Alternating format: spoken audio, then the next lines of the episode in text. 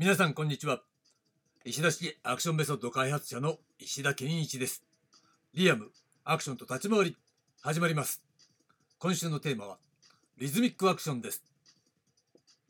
はいということでリズミックアクションもいよいよ金曜日となりました。まずは今週のまとめ編です。月曜日は移動とパンチの関係ということでね、えー運動構造 BFS と AFS この2つを紹介しました。そして、えー火曜日は移動後パンチということで、えー BFS の運動構造ブロッキングとともに、えーメインとなるね AFS の運動構造フレキシングというものを紹介しました。で水曜日は立ち回りのリズムというところでリズムの出所はチャンバラからそしてその源流は日本刀そして日本、えー農耕工作というようなことね。そこで特徴とかもいくつか、えーお伝えしました。で昨日なんですが木曜日はリズムの体感ということで回旋運動が基本だというところと、えーその中からね、えーバットスイングで投球動作の素振りこれを交互に行うっていうものをね、えー紹介しました。で今日のテーマなんですが金曜日のテーマはリズムワークです。リズムワーク何かっていうとこれはリズム用のトレ練習ワークっていうことだよね。そのものズバリだよね。だからまあ、えーリズミックアクションまあ課題なんですけどね、えー仮タイトルリズミックアクションというね、えー一つの講座の中でワンデーどころじゃないよ。90分だよ。90分で体感できる。立ち回りの基本。っていうような感じね。そんな感じで、えーやってみようかなと思うんだけどできるかできないか。できますよ、うん、そのぐらい洗練させたものをやってる。でポイントはさ覚えるんじゃないからね。体感する、うん、で体感して、まあ、体験してそれを体感して体で覚える。でこういう感じなんだっていうね。そのリズムがあってからその後技なんだ。みんな技先にやりたがるんでしょ。うん。だから構わないけどさ順番で言ったらリズムが最初の方がいいわけ。だけどそればっかじゃさつまんないでしょ。だからワンデーどころか90分でそれを体感してその重要性を理解したらあとは、えーそれ以降はちょこちょこやればいいわけだ。で1回じゃもちろんマスターできるわけないのね。うん。いやその与えたカリキュラムっていうのはマスターできると思いますよ1回でもね。できると思いますよ。だけどそれをじゃあ実際のお家の中で使ってみましょう。ね。でなるべくリアルにやってみリアルっていうのはさ実際のスピードでやってみましょう。で立ち回りやってみましょうってそれは無理だわ。うんうんそんな甘いもんじゃないんだけどだからといってこのリズムっていうものがしっかりと、えーマスターしていれば上達は最短になりますっていうことなのね。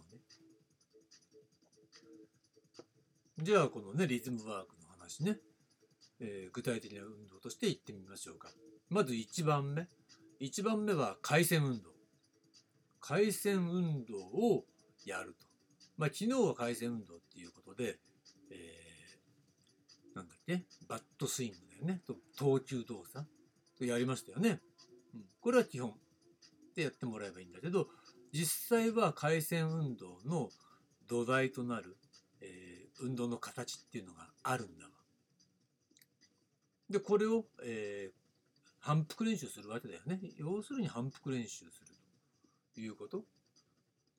で、結局、最終的には絞り込んでこの回旋運動のこのベーシックな部分っていうのは、え3種類3種類って言ってまあ3パターンから3パターンに絞り込んだ。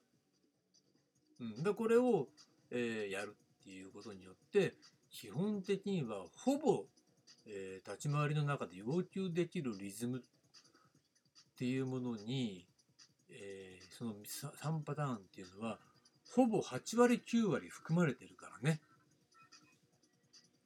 だから体幹部を中心とした回旋運動的には経験したことがないっていうことがなくなるわけだ。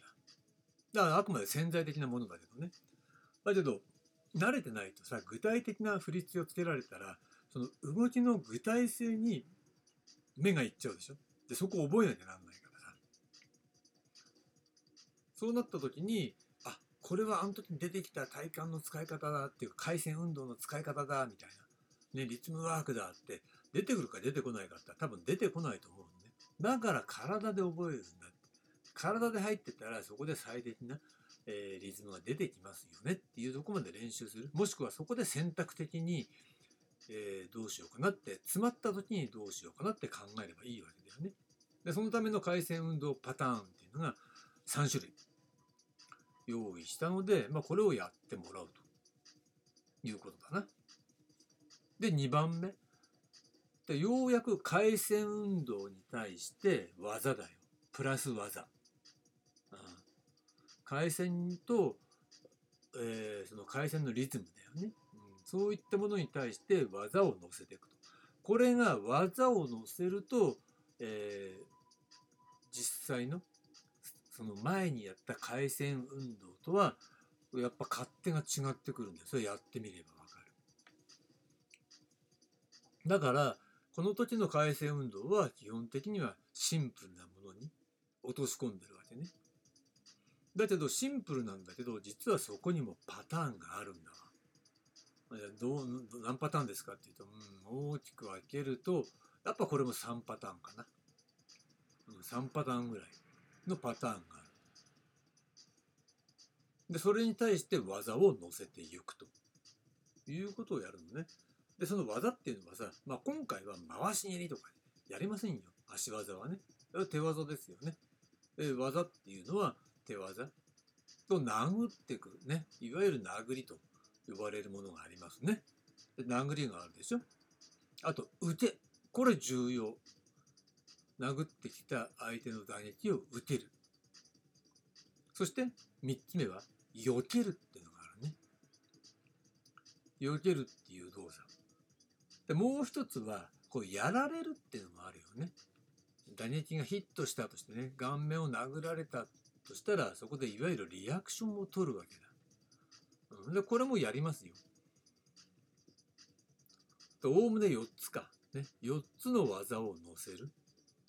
回線運動でリズムを練習したら、このリズムに対して技を乗せる。それはおおむね4種類の技。ね。そうするとリズムと技っていうものの関係がわかるわけ。で、そこまでやります。でそこまでやったら次はそこまでできるようになったら今度対人動作なのね。で対人動作の1番目っていうのは、えー、これはもう今までやったことのまとめプラス新しいことが出てきます。まず単純なのはまあ、えー、このメモの欄にはね説明欄にはさ受けつかみさばきって書いてあるけどこの3つ全部つなげるっていうのはそれ最終段階ねこれ1個ずつやればいいわけだ。その1個ずつやる場合、バージョンがその前段階の回線プラス技でしょ？だ相手が殴ってきます。それ打てます。まあこれ打てる練習ね。で、今度逆に自分が殴ってきます。で、相手が受けます。これ打てられる練習ね。っていうことだよ。ただ今度打てて、打てるっていうのは、すなわち今度はね、相手の打撃をつかむ。で、でも掴みますよ。はい、掴んでください。っていうことなんだよね。で、この、実はさ、あの、アクションの独自性っていうのは、この回線運動のリズムパターンにおいて、受け方、相手の団長を、まあ、受ける場合、基本掴むわけなんだけれども、この掴むっていう場合にしても、それは3パターンぐらいあるわけ。じゃあ技が3種類あるんですかって言うと、いや、そうじゃないんだよ。丸々打て、丸々打て丸々受け、バツバツ受け、ね、そうじゃないのね。そういうことじゃなくて、えー、回線運動におけるリズムのパターンから3種類あるわけだな。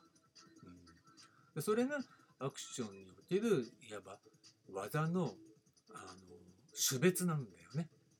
空手みたいに上段受け、外受け、内受け、下段払いみたいな形で名前がついて異なった個別の技なんですよっていうようなそういう分類の仕方じゃないわけだ。まあ、るとしたらその上段中段下段みたいなね分け方はあるのかもしれないけど基本似たような感じだよね。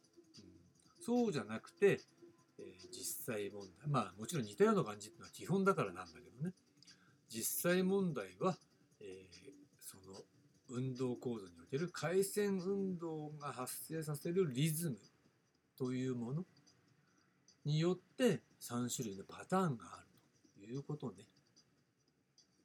でこの受けつかみさばきの 3番目のさばきの部分なんだけれどもさばきっていうのはここで言ってるのは、えー、相手の動きを掴んだ後その相手をどういうふうに、えー、くのかっていうことがこれ立ち回り動作の基本としては、えー、誰もがやる基本中の基本としてあるわけなんですよ。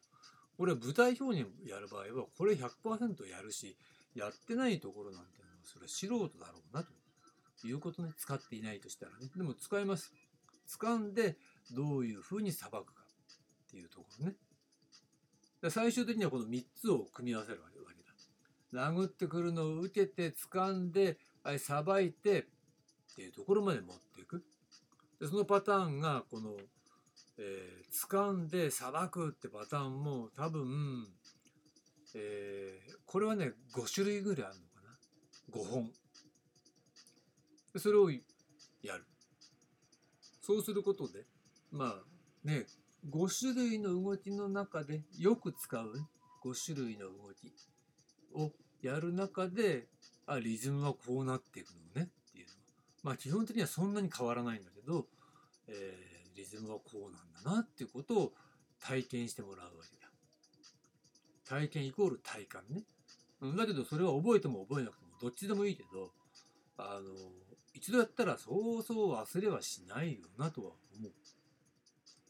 あとは、えー、それはやっていくうちに精度を上げていくとかさ、そういったことが要求されてくるんで、もしくはそのね、あの、なんだろう、マイ技がマイナーチェンジしていくだけ。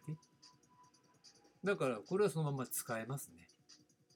そして、えー、その次ね、この対人動作の2ということで、えー、転換解放って書いてあるわけなんですが転換っていうのはまあさばきの中で、えー、相手をこうさ掴んでさばいたら、えー、ポジションを転換するっていうことなんだよね。相手とのポジションを転換するということが、えー、入ってくるわけだ。なんでって言ったらその方が、えー立ち回りらしいから戦ってるっぽいからつまり居ついてしまうと何やってんのってことになってしまうわけなんだけど動いてるといかにもやってるっていうね感じになるわけなんだけどこれはあのシチュエーションを個別に説明しますよ。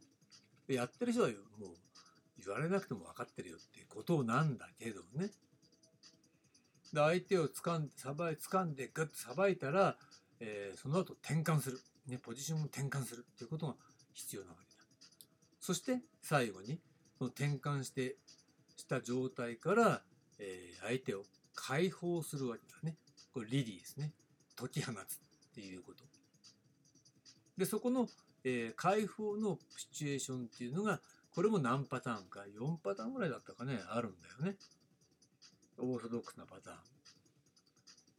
でそれをやります。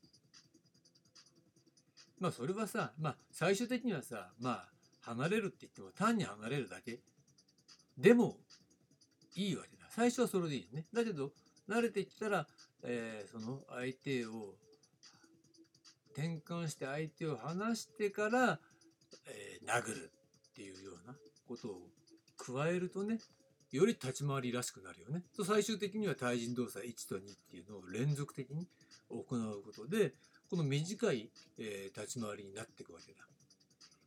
ただポイントはリズムを感じることだからねその技の精度とかさそういったことはもう求めないでたすらそういうさまざまなパターンを繰り返し、えー、体感することでリズムの使い方リズムっていうものがどうやって動作を支配しているのかっていうところを体でつかむ。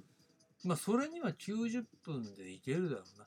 まあだって90分って言ったってさあのウォーミングアップとかさそういうのを抜きにしたら賞味説明もあったりするだろうからね賞味60分で実際動くのがね、うん、だけどいけますよ、うん、でそこでなるほどというものを掴んでもらわないと全くの初心者の人に動きから教えちゃうとそんなもん永久にできるわけないわ。構えはこうとかね。刀はこうとかさ。素手でも回し練りはこうとかって最初からやっちゃうと永久に使えるようになりません。っていう話なんです。そんなわけで、えー、リズムワークの話でした。で、えー、まあまとめになっちゃうけどねこのリズミックアクション今話していたように新しいね講座として、えー、始めるべく、え、名称としてね考えていた名称をちょっとね使ってみたわけだ。でいつからかっていうと分かんないけどね、まあ、3月ぐらいからとりあえず、えー、完全に準備できたらいつでもできますよっていう発表が3月ぐらい3月って言ってもねもうすぐだと思うんですがもうすぐっていうか今週末も3月じゃねえかよってね話もあるんだけどまあ、早くなったわけなんだけど、まあ、そんな感じで、えー、リズミックアクション、えー、近いうちに始めてみたいというふうに考えてます。それでは、えー、今週のテーマ、これにて終了となります。はい、ありがとうございました。